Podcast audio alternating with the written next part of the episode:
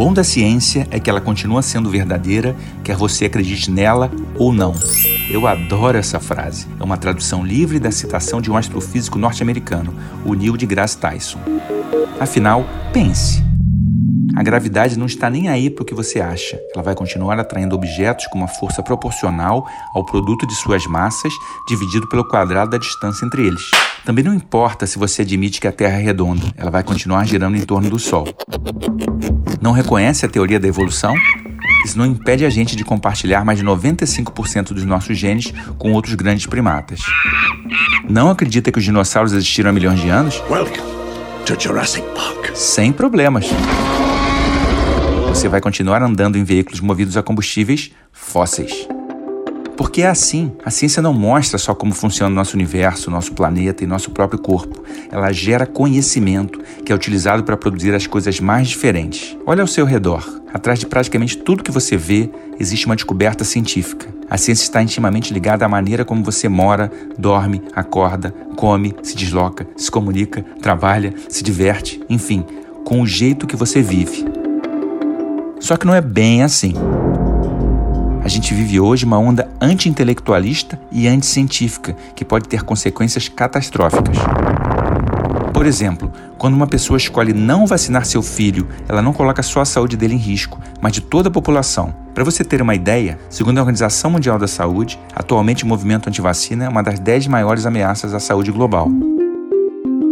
Por isso mesmo, nunca foi tão importante falar sobre ciência, transformar a ciência em assunto recorrente nas mesas de bar, nos cafés de escritório e nos almoços de domingo. Redescobrir que ciência não é só importante para a sua vida e para a sua rotina.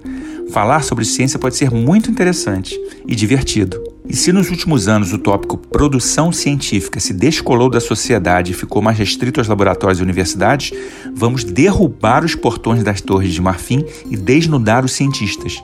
Mostrar que eles são pessoas normais, que trabalham duro, erram, trabalham mais duro ainda, se sentem seguros, acertam, gostam de esportes, músicas, filmes, enfim, são gente como a gente. Para isso, nessa primeira temporada do podcast, eu converso com o físico Paulo Artacho e o velejador Amir Klink sobre mudanças climáticas e padrão de consumo. E eu gosto de falar que eu não, não quero nem ter a roupa do meu corpo, eu quero um aplicativo, calça preta, camisa azul, acabou.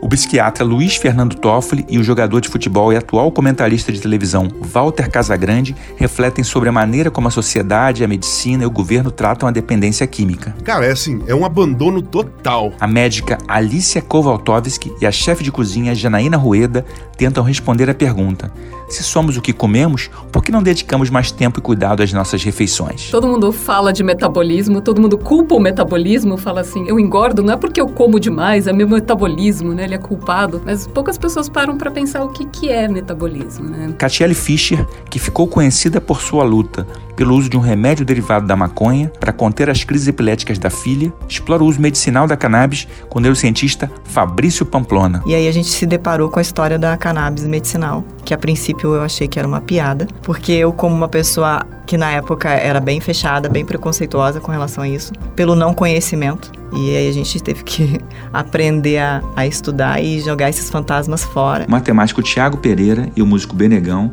falam sobre matemática e música, claro mas também sobre equações que podem prever o futuro. Que meio bomba atômica, assim. Às vezes você quer fazer uma coisa para ajudar alguém, vem o cara. e... e o patologista Paulo Saldiva e o cronista Antônio Prata dividem as delícias e as dores da vida em grandes metrópoles. Uma das imagens mais bonitas que já me contaram. Qualquer artista, e foi um cientista no caso, não, um céu azul e no meio um céu estrelado. Daí, um segundo depois, morreu todo mundo. Essa parte não é tão bonita, mas... ah, eu sou Steven Gen, biólogo neurocientista, e vem aí o Trip Consciência, lugar onde a ciência brasileira de ponta encontra a vida comum. De pessoas extraordinárias.